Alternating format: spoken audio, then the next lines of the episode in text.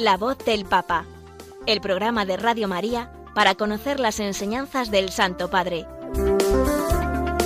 Un espacio dirigido por el Padre Mario Ortega.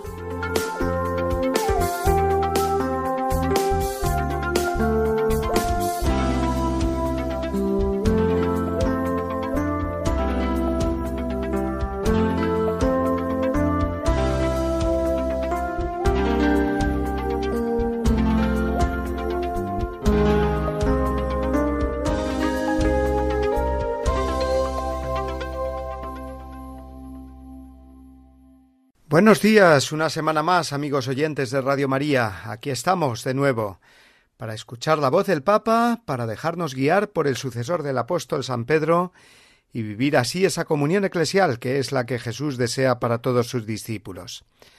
Lo hacemos en vísperas del comienzo de la Cuaresma, por lo tanto, más unidos si cabe entre nosotros y con el Papa en ese itinerario hacia la Pascua.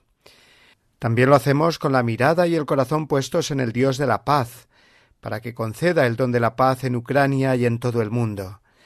El Papa Francisco nos ha exhortado a redoblar nuestra oración por la paz y ha hecho ese importante llamamiento a dedicar la jornada de mañana, miércoles de ceniza, a la oración y el ayuno con esta intención. Y no solo eso, sino que él mismo está haciendo lo posible por contribuir a la pacificación de esta parte del mundo tan cercana a nosotros, aunque cualquier guerra, por lejana que fuera, nos tendría que doler igual. La diplomacia vaticana está haciendo todos los esfuerzos por mediar en este conflicto y el mismo Papa se personó el otro día en la embajada rusa ante la Santa Sede para manifestar el cese de la invasión de ese país que está causando tanto daño, tanta muerte y destrucción. Por lo tanto, no olvidemos mañana de sumarnos cada uno de nosotros a esa jornada de ayuno y oración, comienzo de la cuaresma, por la intención especial de la paz en Ucrania que el Papa nos ha pedido. En nuestro programa de hoy comenzaremos conociendo la enseñanza del Santo Padre que nos ofreció en su última audiencia general, con el comienzo de un nuevo ciclo de catequesis centradas en el tema del valor y significado de la vejez.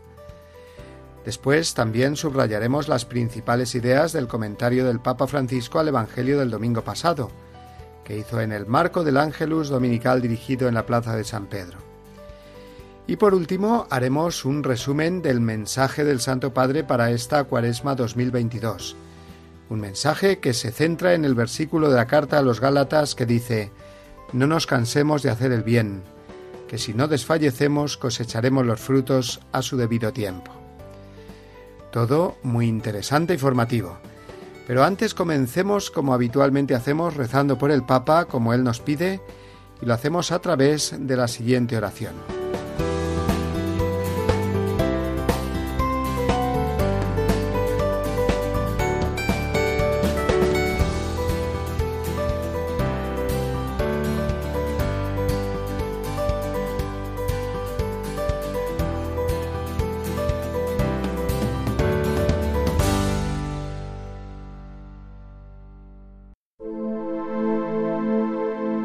Oración por el Papa Francisco Señor Jesús, tú eres el buen pastor, siempre satisfaciendo nuestras necesidades y conduciéndonos a la vida eterna. Te damos gracias por el Papa Francisco, tu vicario en la tierra, siervo de los siervos de Dios. Dale santidad y fuerza para llevar a cabo su misión y que sea para el mundo un signo de tu amor y una clara voz de verdad, de justicia y de la santidad de la vida humana. Que todo lo que diga y haga nos acerque más a ti, que vives y reinas por los siglos de los siglos. Amén.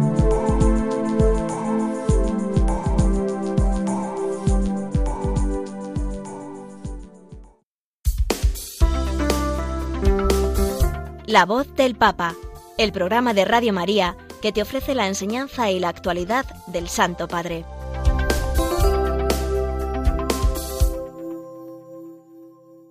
La semana pasada comenzó el Papa un nuevo ciclo de catequesis en el marco de la audiencia general, cada semana los miércoles.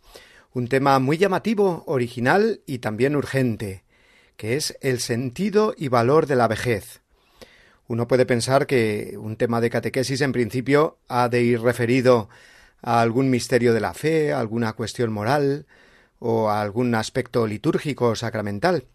Pero no es así. Toda catequesis es en realidad una iluminación a la luz, eh, claro está, de la fe cristiana, de toda la vida, especialmente la vida humana, vida creada y redimida por Dios y destinada a la eternidad con Él. Y así los papas han tratado temas eh, muy diversos siempre en sus catequesis. Recordemos, por ejemplo, eh, referidas a la esencia del ser humano, las famosísimas catequesis sobre el cuerpo humano, la teología del cuerpo de San Juan Pablo II, que han sido y siguen siendo tremendamente luminosas para la comprensión del amor humano, la relación entre los esposos, y que han dado lugar a movimientos e iniciativas que han renovado la vida de la Iglesia y de las familias y lo siguen haciendo de una manera creciente. Por ejemplo, estos exitosos cursos para matrimonios eh, en España denominados Proyecto de Amor Conyugal. Su inspiración son estas, precisamente las catequesis que cada miércoles San Juan Pablo II durante años dedicó a estos temas eh, de moral familiar. Bien, pues en esta línea de iluminar un aspecto fundamental de la vida humana quiere el Papa Francisco ofrecernos sus catequesis sobre la vejez. ¿Y por qué? Porque, como él mismo comienza diciendo, desde hace algunos decenios esta edad de la vida concierne a un auténtico nuevo pueblo, que son los ancianos. Nunca hemos sido tan numerosos en la historia de la humanidad. Y él se incluye ahí, claro está, pues tiene ochenta y cinco años. O sea que nos va a hablar también desde esa experiencia propia de la vejez. Pero es que además la urgencia de este tema se debe también al hecho de que nunca, como en estos días, como en nuestros días, los ancianos corren el riesgo de ser descartados. Nunca tan numerosos como ahora, nunca el riesgo como ahora de ser descartados, señalaba el Papa. Los ancianos son los que más han sufrido la pandemia y sus devastadoras consecuencias, y eran la parte más débil y descuidada de la sociedad, no los mirábamos demasiado en vida y con todo esto ni siquiera los hemos visto morir, continuó diciendo el Santo Padre a modo de denuncia profética. Y es hora, por tanto, de traerlos a la primera línea de nuestro pensamiento y reflexión catequética. Escuchamos sus palabras con la traducción simultánea al español. Alle migrazioni Junto a las migraciones, la vejez es una de las cuestiones más urgentes que la familia humana está llamada a afrontar en este tiempo.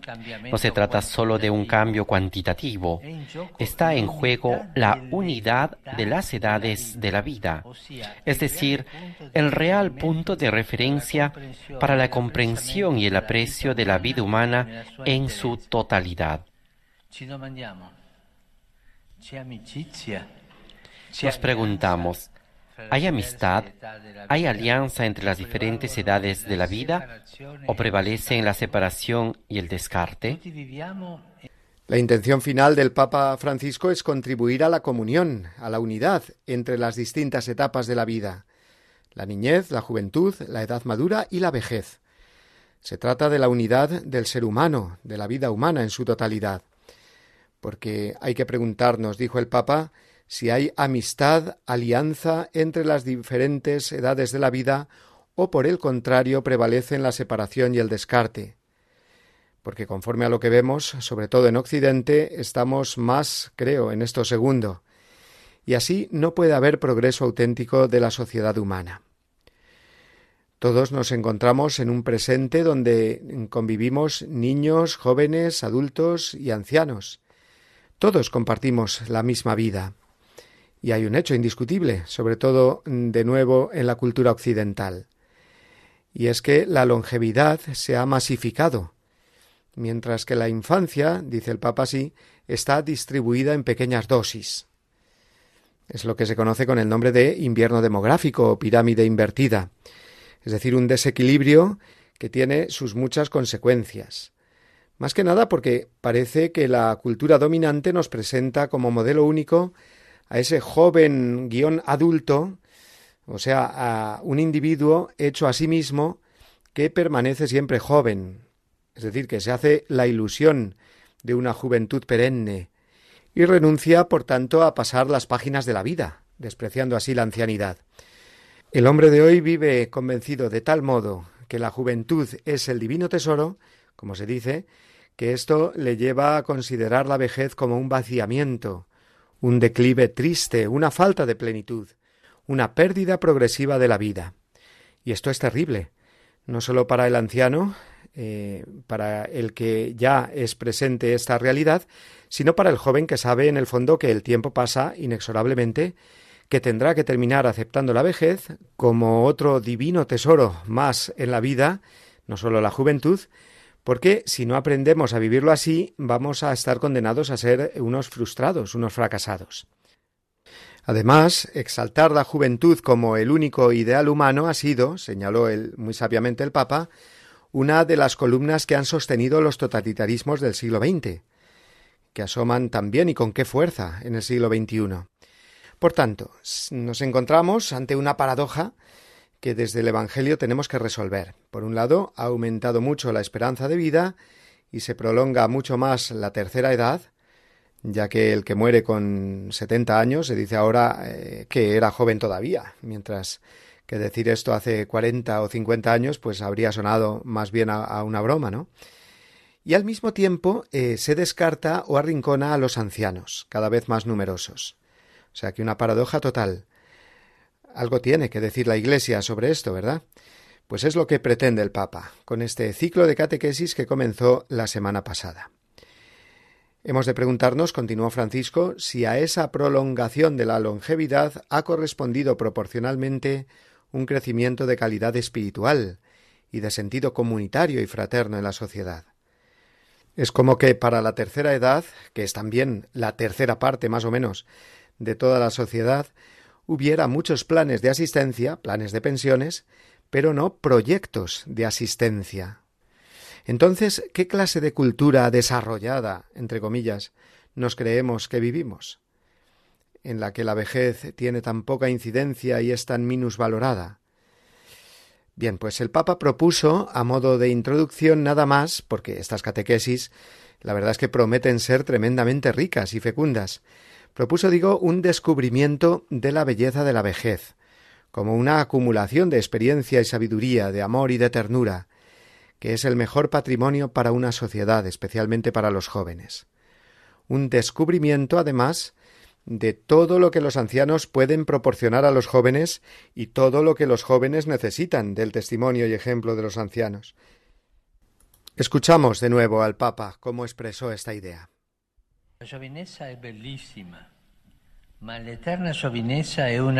La juventud es hermosa, pero la eterna juventud es una alucinación muy peligrosa. Ser ancianos es muy importante y hermoso, al igual que ser jóvenes. Recordémonos, la alianza entre las generaciones que devuelve al ser humano todas las edades de la vida es nuestro don perdido lo tenemos que recobrar, lo tenemos que encontrar. En esta cultura del descarte, en esta cultura de la productividad. Y llegados a este punto de su catequesis, el Papa se basó en un versículo del libro del profeta Joel para extraer una serie de conclusiones propositivas. La frase bíblica es esta Vuestros ancianos soñarán sueños, y vuestros jóvenes verán visiones. Es el eh, capítulo 3, versículo 1 del libro de Joel. ¿Y qué quiere decir esto? Pues se puede interpretar así, enseñó el Papa.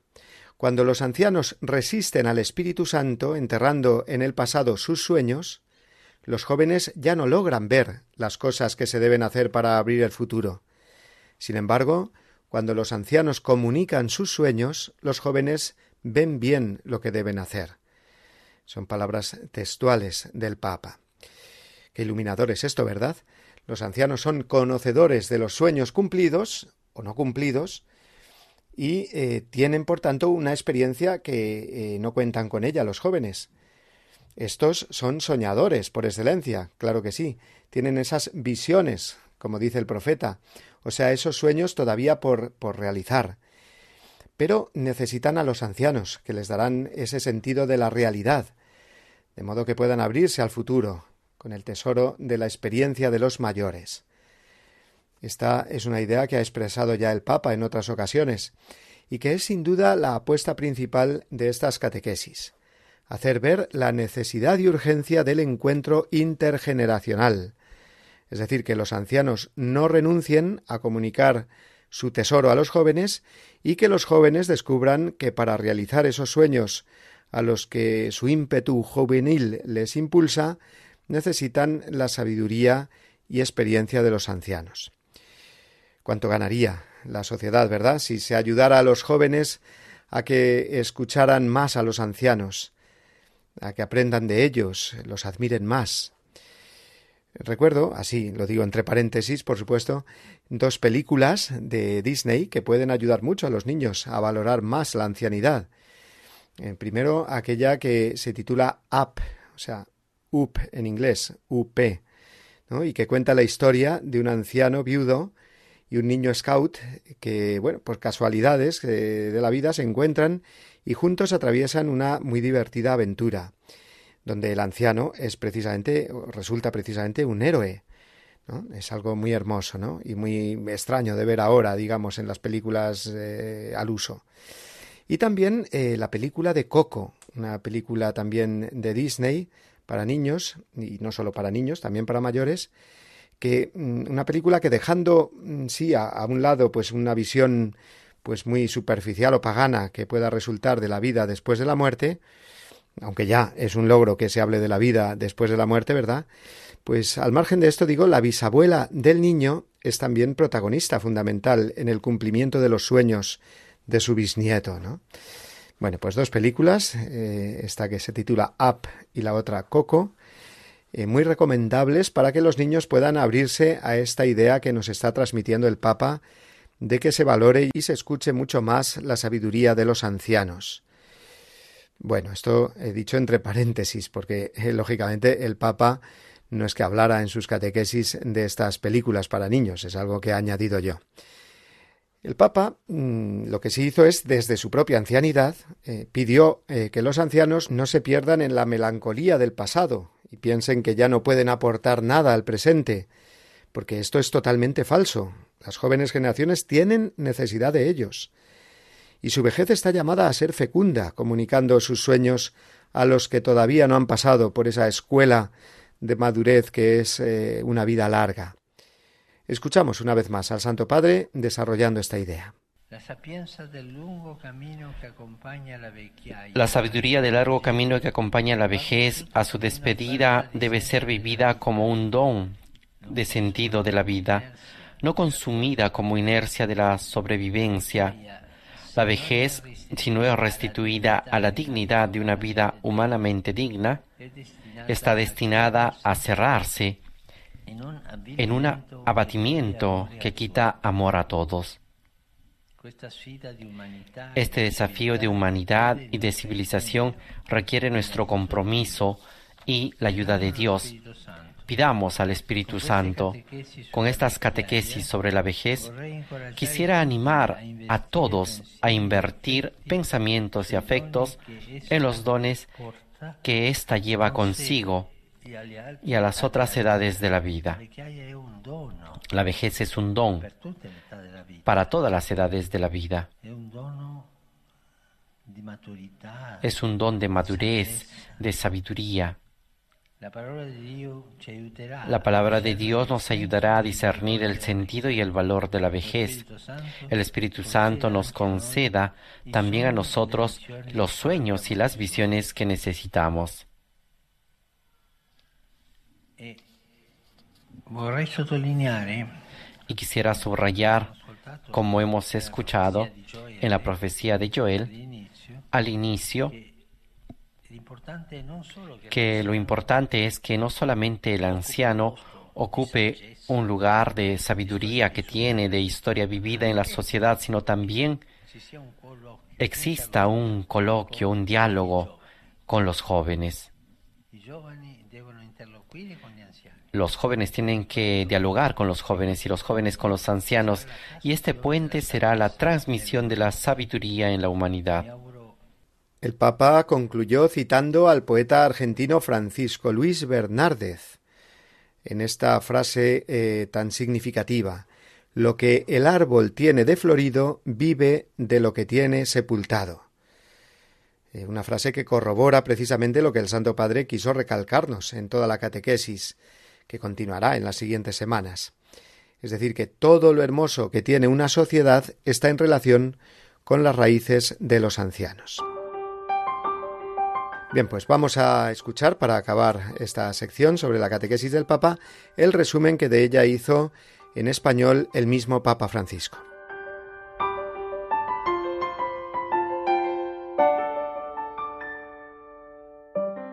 Queridos hermanos y hermanas, habiendo finalizado ya la catequesis sobre San José, hoy comenzamos con una serie de catequesis sobre el sentido y el valor de la vejez. Nunca antes en la historia de la humanidad ha habido tantos ancianos como hoy. Sin embargo, constatamos que la cultura dominante tiene como único modelo al adulto joven, por lo que conviene preguntarse si existe una conexión o alianza entre las diversas etapas de la vida, o si más bien prevalece la separación y el descarte. Lamentablemente es común que en las así llamadas culturas desarrolladas la vejez tenga poca relevancia, pues no es considerada como una edad que pueda ofrecer grandes cosas. La profecía de Joel que dice sus ancianos tendrán sueños y sus jóvenes visiones, nos manifiesta que ha de existir una alianza entre las generaciones. Si los ancianos, los abuelos, se repliegan en su melancolía y renuncian a soñar, los jóvenes no podrán ver más allá de su smartphone. En cambio, los ancianos con recursos que solo los años de vida otorgan son llamados a comunicar sus sueños, para que a partir de ellos los jóvenes puedan ensanchar sus horizontes y tomar decisiones que abran caminos hacia el futuro.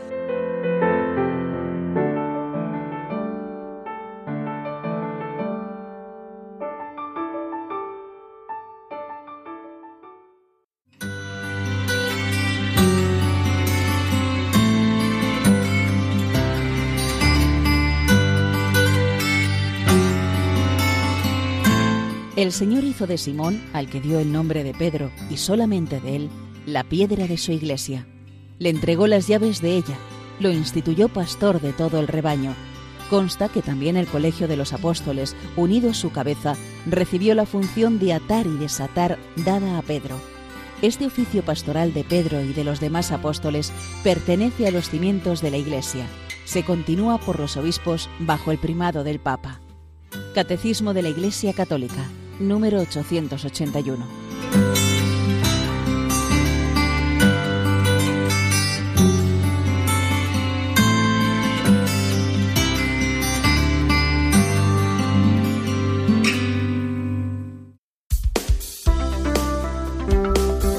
La voz del Papa, el programa de Radio María que te ofrece la enseñanza y la actualidad del Santo Padre.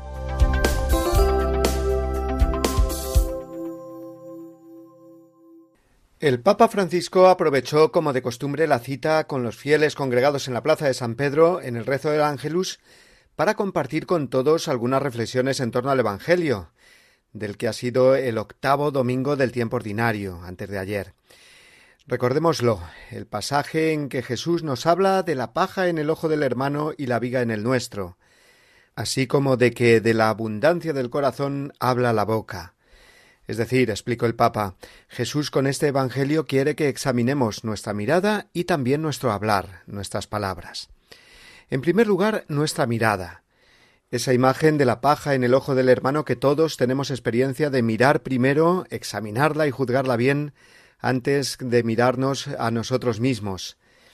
En esa mirada siempre atenta a descubrir los defectos de los demás mientras eh, que no presta atención a los propios defectos.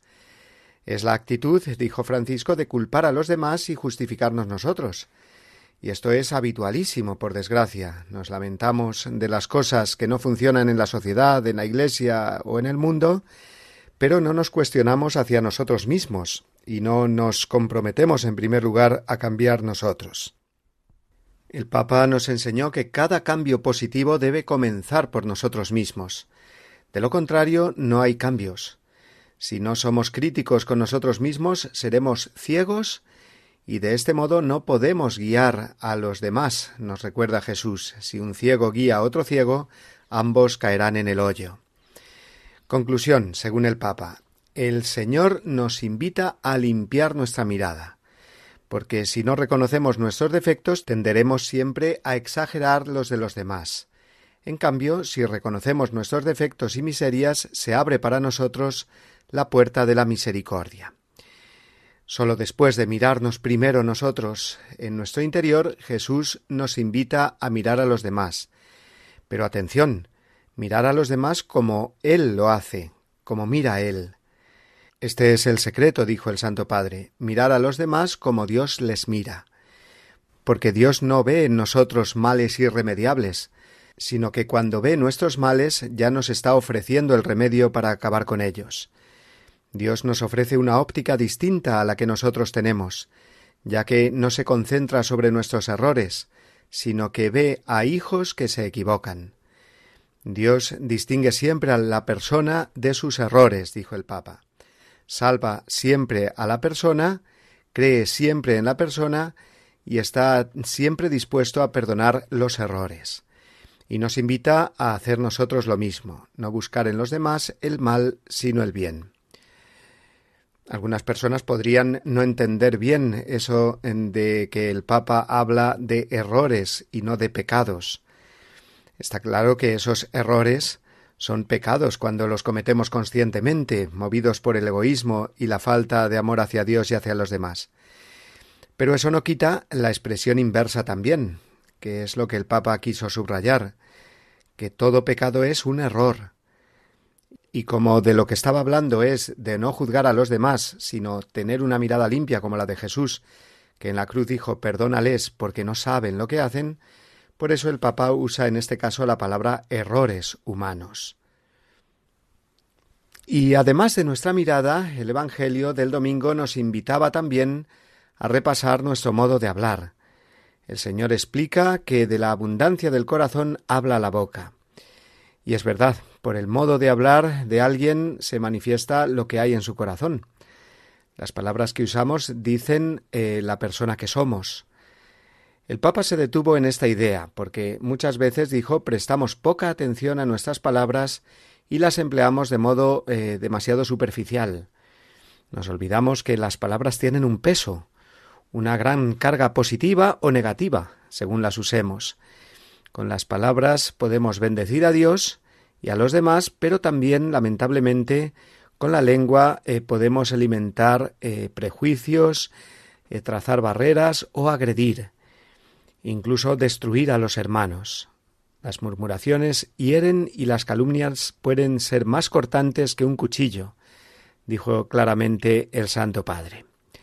Y señaló que hoy en día, especialmente en el mundo digital, las palabras corren demasiado rápidas y abundantes, y muchas veces van cargadas de rabia y agresividad, alimentan las falsas noticias y aprovechan los miedos colectivos para propagar ideas distorsionadas.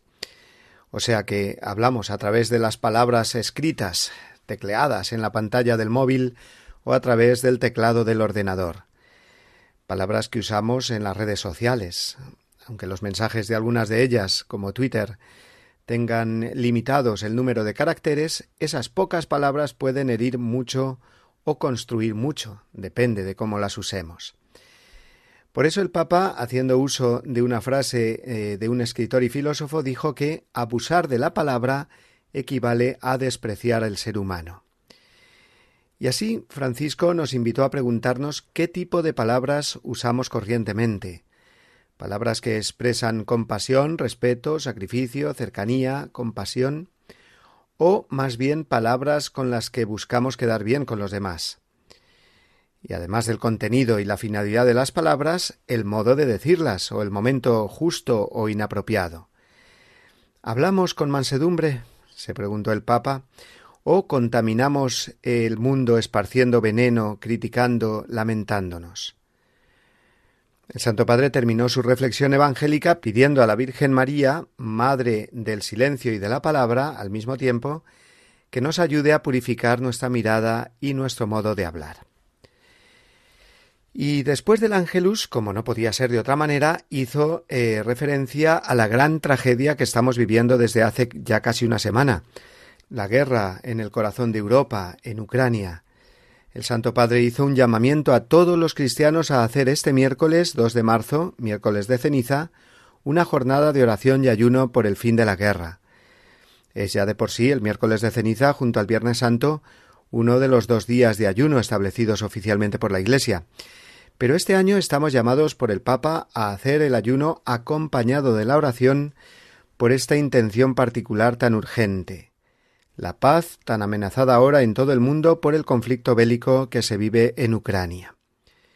Quien hace la guerra, sentenció el Santo Padre, olvida la humanidad, no mira a las personas concretas, sino que pone delante todos los intereses del poder, se confía a la lógica diabólica de las armas, que es la más lejana de la voluntad de Dios, y se distancia de la gente común que quiere la paz.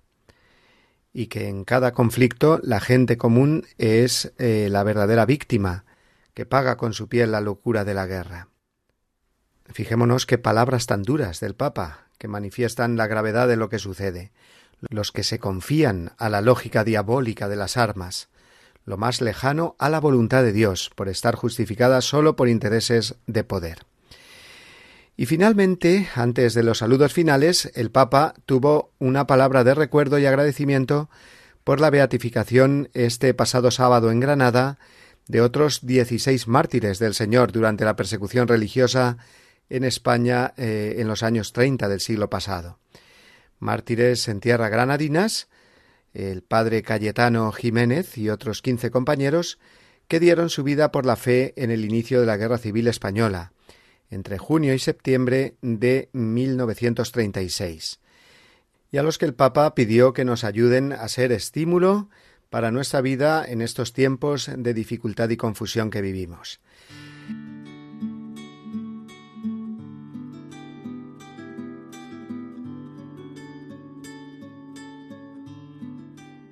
Pues bien, en este momento musical que ahora tenemos, antes de pasar a la siguiente parte de nuestro programa, escuchamos esta canción que nos habla de paz, la famosísima oración Hazme instrumento de tu paz, que ahora escuchamos y rezamos con esta preciosa melodía.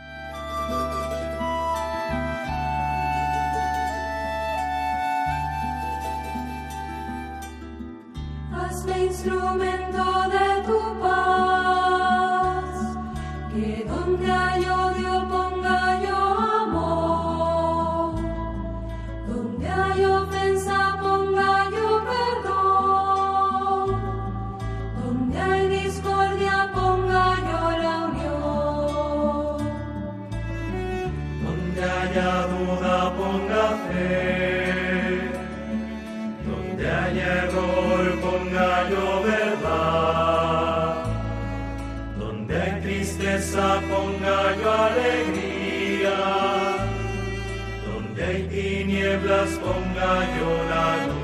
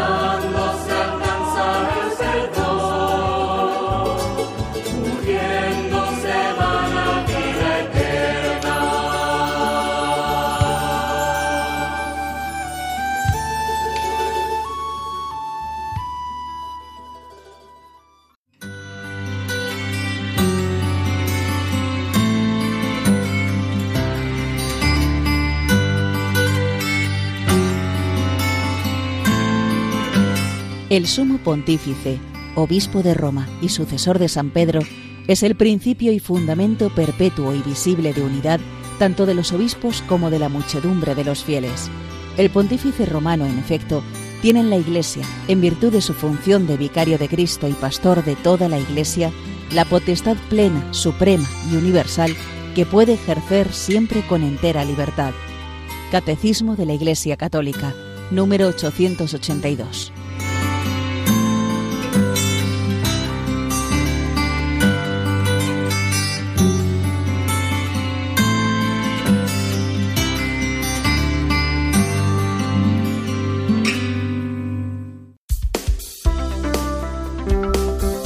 La voz del Papa, el programa de Radio María que te ofrece la enseñanza y la actualidad del Santo Padre.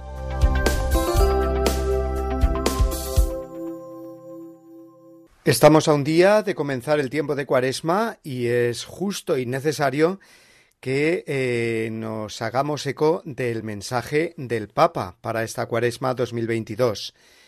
Es un tiempo de preparación para el acontecimiento litúrgico más grande del año, un camino hacia la Pascua, un camino que hacemos todos juntos, en esa dimensión personal y comunitaria que tiene la cuaresma, ir unidos buscando una misma línea guía. Y para ello el Papa nos ofrece cada año su mensaje. Estos mensajes de cuaresma, eh, que no solo el Papa Francisco, sino por supuesto mucho antes los papas anteriores, sus antecesores, siempre se inspiran en algún versículo de la Sagrada Escritura, en torno al cual el Papa quiere que vivamos la cuaresma. Este año está tomado de la carta a los Gálatas, concretamente el capítulo 6, versículo 9, que dice así No nos cansemos de hacer el bien, porque si no desfallecemos cosecharemos los frutos a su debido tiempo. Por tanto, mientras tenemos la oportunidad, hagamos el bien a todos. Vamos a tratar de resumir en unos minutos, en los minutos de programa que nos quedan, este mensaje cuaresmal del Papa Francisco. San Pablo usa la imagen de la siembra y la cosecha, que a Jesús tanto le gustaba, y nos habla de una oportunidad para sembrar el bien. La palabra griega eh, que sirve en la Biblia para expresar ese tiempo propicio, ese tiempo de gracia, es kairos. Seguro que lo hemos oído más de una vez, ¿no? La palabra kairos. Así la cuaresma es un auténtico kairos, un tiempo favorable, en el que Dios, a través de la Iglesia, nos invita a la conversión. Un tiempo para sembrar el bien, como dice el versículo bíblico del mensaje de este año. Sembrar el bien y compartir, cambiando así de mentalidad, ya que, dice el Papa, cuántas veces buscamos la verdad y la belleza de nuestra vida por un camino equivocado, el de la posesión, el del acumular, la cuaresma es tiempo para cambiar de rumbo y sembrar el bien, como mejor preparación para la Pascua. Dios es el sembrador y la semilla su palabra, tal como Jesús nos enseña en su famosa parábola. Y nosotros estamos llamados en este tiempo de cuaresma a responder al don de Dios, acogiendo su palabra viva y eficaz, nos recuerda el Santo Padre, y convertirnos también de este modo en sembradores. El que siembra lo que espera es la cosecha, claro está. Y para eso hay que tener paciencia. Cosecharemos a su debido tiempo, nos dice nuestro versículo lema de la cuaresma de este año. Pero es que el primer fruto del bien que sembramos, como advierte el Papa en su mensaje, está en nosotros mismos en primer lugar, ya que en Dios no se pierde ningún acto de amor, por pequeño que sea, no se pierde ninguno de nuestros cansancios generosos que pasamos por fidelidad al Evangelio. Cansancios generosos, qué expresión tan bonita, ¿no? La que utiliza el Papa y que la usó ya por primera vez en su exhortación Evangelii Gaudium. Y es que eh, una vida llena de obras es luminosa. Como decía San Juan de la Cruz, el amor ni cansa ni se cansa. Sembrar el bien para los demás nos libera de las estrechas lógicas del beneficio personal y da a nuestras acciones el amplio alcance de la gratuidad, introduciéndonos en el maravilloso horizonte de los benévolos designios de Dios, dice literalmente el Papa. La siembra es esa, precisamente, la de hacer todo el bien que podamos en esta vida, y esto ya es un fruto maravilloso en nuestra vida y en la de los demás. No obstante, la siega más verdadera es la escatológica, señala el Santo Padre. El fruto completo de nuestra vida y nuestras acciones es el fruto para la vida eterna, como leemos en Juan 4:36. La esperanza que ponemos al sembrar no se reduce sólo a la cosecha de este mundo, sino que mira a Cristo resucitado, que es el que abre eh, todas nuestras buenas obras a esa eternidad gozosa con Él que Él mismo nos ha prometido.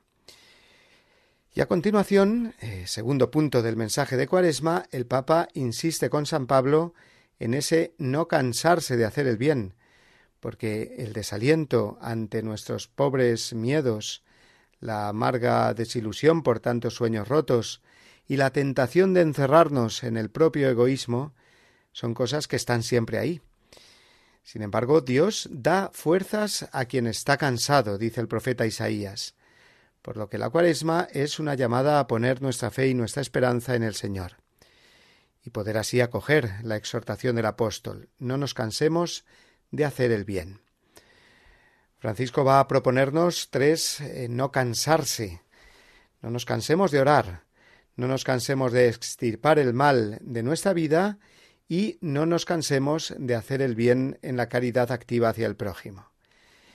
Esta triple consideración corresponde, si nos fijamos bien, con la triple práctica cuaresmal oración, ayuno y limosna. Lo primero de todo, no nos cansemos de orar. Jesús mismo nos enseñó que es necesario orar sin desanimarse. Lucas 18.1 lo hizo como introducción a esa parábola de la viuda que insistía e insistía a aquel juez para que le concediera lo que le pedía. No hay que cansarse de orar, por lo tanto, hay que perseverar en la oración, nos enseña el Papa, porque necesitamos siempre a Dios con nosotros. La cuaresma nos permite, sigue diciendo el pontífice, experimentar el consuelo de la fe en Dios, sin el cual no podemos tener estabilidad. Nadie se salva solo, pero sobre todo nadie se salva sin Dios. Estar unido a Dios a través de la oración es, por tanto, lo primero y principal en nuestro itinerario cuaresmal hacia la Pascua. Segundo, lo correspondiente con la práctica del ayuno es no cansarse de luchar contra el mal en nuestra propia vida, luchar contra los vicios, la concupiscencia, las dependencias que nos esclavizan. El ayuno corporal, en todas sus variantes, que el Papa también detallará, es para fortalecer el espíritu en la lucha contra el pecado. Y para ello lo más básico es no cansarse de pedir perdón a Dios a través del sacramento de la penitencia en Cuaresma. Dios no se cansa de perdonarnos, pues que no nos cansemos nosotros tampoco de pedirle perdón. Igualmente, no cansarse en la lucha contra la concupiscencia, esa fragilidad interior que nos acompaña siempre y que nos impulsa hacia el egoísmo y toda clase de mal, y que a lo largo de los siglos ha encontrado modos distintos para hundir al hombre en el pecado. Así lo dice el Papa, citando eh, su encíclica Fratelli Tutti en el número 166. La concupiscencia, nos enseña el catecismo, no es pecado, pero proviene del pecado, de aquel pecado original que nos toca a todos, y nos conduce hacia el pecado. Esa inclinación al mal que siempre hemos de estar domando y corrigiendo, y eso cansa. Por eso la exhortación de la palabra de Dios a no desfallecer en esa lucha interior. Y otra clase de lucha contra el mal, ese mal interior que experimentamos, se expresa a través del combate contra las dependencias viciosas. Especialmente en nuestros días nos advierte el Papa ese riesgo de dependencia de los medios de comunicación digitales estar todo el día enganchados a la pantalla del móvil o del ordenador, aunque sea con excusas buenas. Pero hemos de estar muy atentos a esta nueva esclavitud que empobrece las relaciones humanas, puesto que concentra toda nuestra atención en ese mundo virtual. La cuaresma es, dice textualmente el Santo Padre, un tiempo propicio para contrarrestar estas insidias y cultivar en cambio una comunicación humana más integral, hecha de encuentros reales cara a cara. Así que ya sabemos, ayuno de Internet y de redes sociales, que nos vendrá muy bien. y que es a lo que nos invita también la cuaresma para desinfectarnos un poco de esas dependencias. Y en tercer lugar, no nos cansemos de hacer obras de caridad, que es lo que quiere decir practicar limosna más intensamente en el tiempo de Cuaresma. Dar y dar con alegría. Que Dios nos da no sólo lo que necesitamos cada uno para subsistir, sino también para que podamos ser generosos en el hacer el bien a los demás. Dice así Francisco. La cuaresma es un tiempo propicio para buscar y no evitar al que está necesitado, para llamar y no ignorar a quien desea ser escuchado, para visitar y no abandonar a quien sufre la soledad. Y el Papa concluye eh, este precioso mensaje de Cuaresma con esta última frase de Gálatas 6.9. Si no desfallecemos, a su tiempo cosecharemos. Es decir, que la cuaresma nos enseña que el bien ha de ser conquistado cada día y que hace falta la misma paciencia y constancia del agricultor para no desistir de hacer el bien, para ir dando un paso tras otro. El ayuno prepara el terreno, la oración riega y la caridad fecunda la semilla, concluye el Papa. Con el don de la perseverancia alcanzaremos los bienes prometidos. Así que ya tenemos, amigos, esa hoja de ruta para esta cuaresma 2022 que está a punto de comenzar. No cansarse de hacer el bien, sembrar el bien en todas sus vertientes, saber que estamos en un tiempo favorable para ello, que Dios nos ayuda preparándonos para la Pascua y que no hemos de desfallecer, sabiendo que con toda certeza la palabra de Dios no falla y a su tiempo cosecharemos todo lo que hayamos sembrado. Pues bien, vamos a terminar este, esta sección escuchando de nuevo la voz del Papa, y para ello he querido recoger estas palabras suyas hablándonos de la confesión, de la cual también nos ha hablado en su mensaje de Cuaresma. Es un corte de hace unos años que seguramente repetiremos en más ocasiones durante las próximas semanas de este tiempo litúrgico de penitencia y oración. Lo escuchamos. Queridos hermanos y hermanas, este sacramento brota directamente del misterio pascual. Jesús resucitado se apareció a sus apóstoles y les dijo, reciban el Espíritu Santo. A quienes perdonen los pecados quedarán perdonados. Así pues, el perdón de los pecados no es fruto de nuestro esfuerzo personal, sino es un regalo, un don del Espíritu Santo que nos purifica con la misericordia y la gracia del Padre. La confesión que se realiza de forma personal y privada no debe hacernos olvidar su carácter eclesial. En la comunidad cristiana es donde se hace presente el Espíritu Santo que renueva los corazones en el amor de Dios y une a todos los hermanos en un solo corazón en Jesucristo. Por eso no basta pedir perdón al Señor interiormente, es necesario confesar con humildad los propios pecados ante el sacerdote, que es nuestro hermano y representa a Dios y a la Iglesia. El misterio de la reconciliación es un auténtico tesoro que en ocasiones corremos el peligro de olvidar por pereza o por vergüenza, pero sobre todo por haber perdido el sentido del pecado, que en el fondo es la pérdida del sentido de Dios. Cuando nos dejamos reconciliar por Jesús, encontramos una paz verdadera.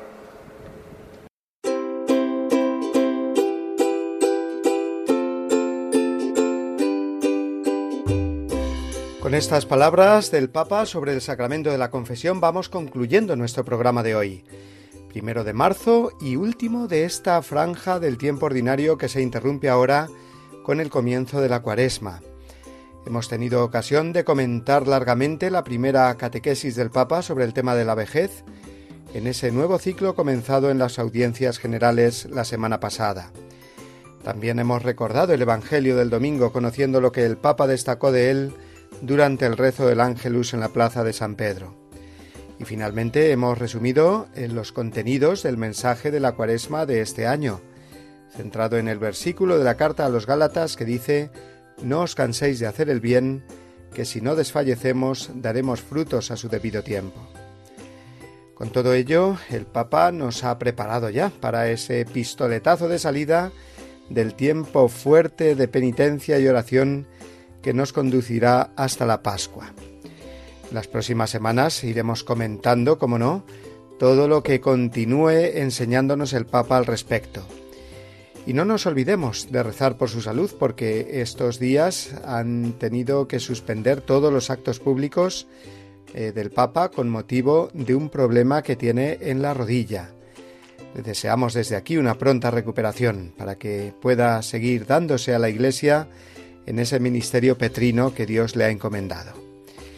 Pues nada más amigos, nos despedimos recordándoles que pueden descargar y compartir nuestro programa entrando en el podcast de Radio María y enviarnos sus preguntas, sugerencias o comentarios a través del correo electrónico del programa, la voz del papa arroba.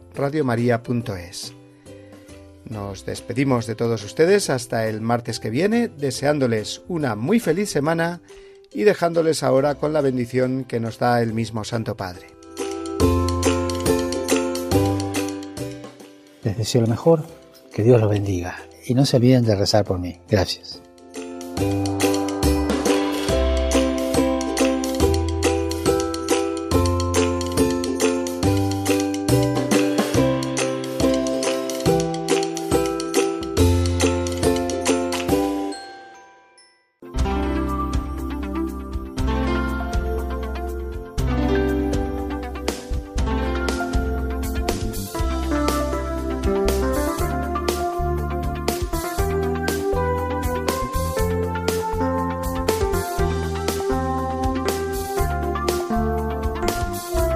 Han escuchado La voz del Papa, el programa de Radio María para conocer las enseñanzas del Santo Padre. Es un espacio dirigido por el Padre Mario Ortega.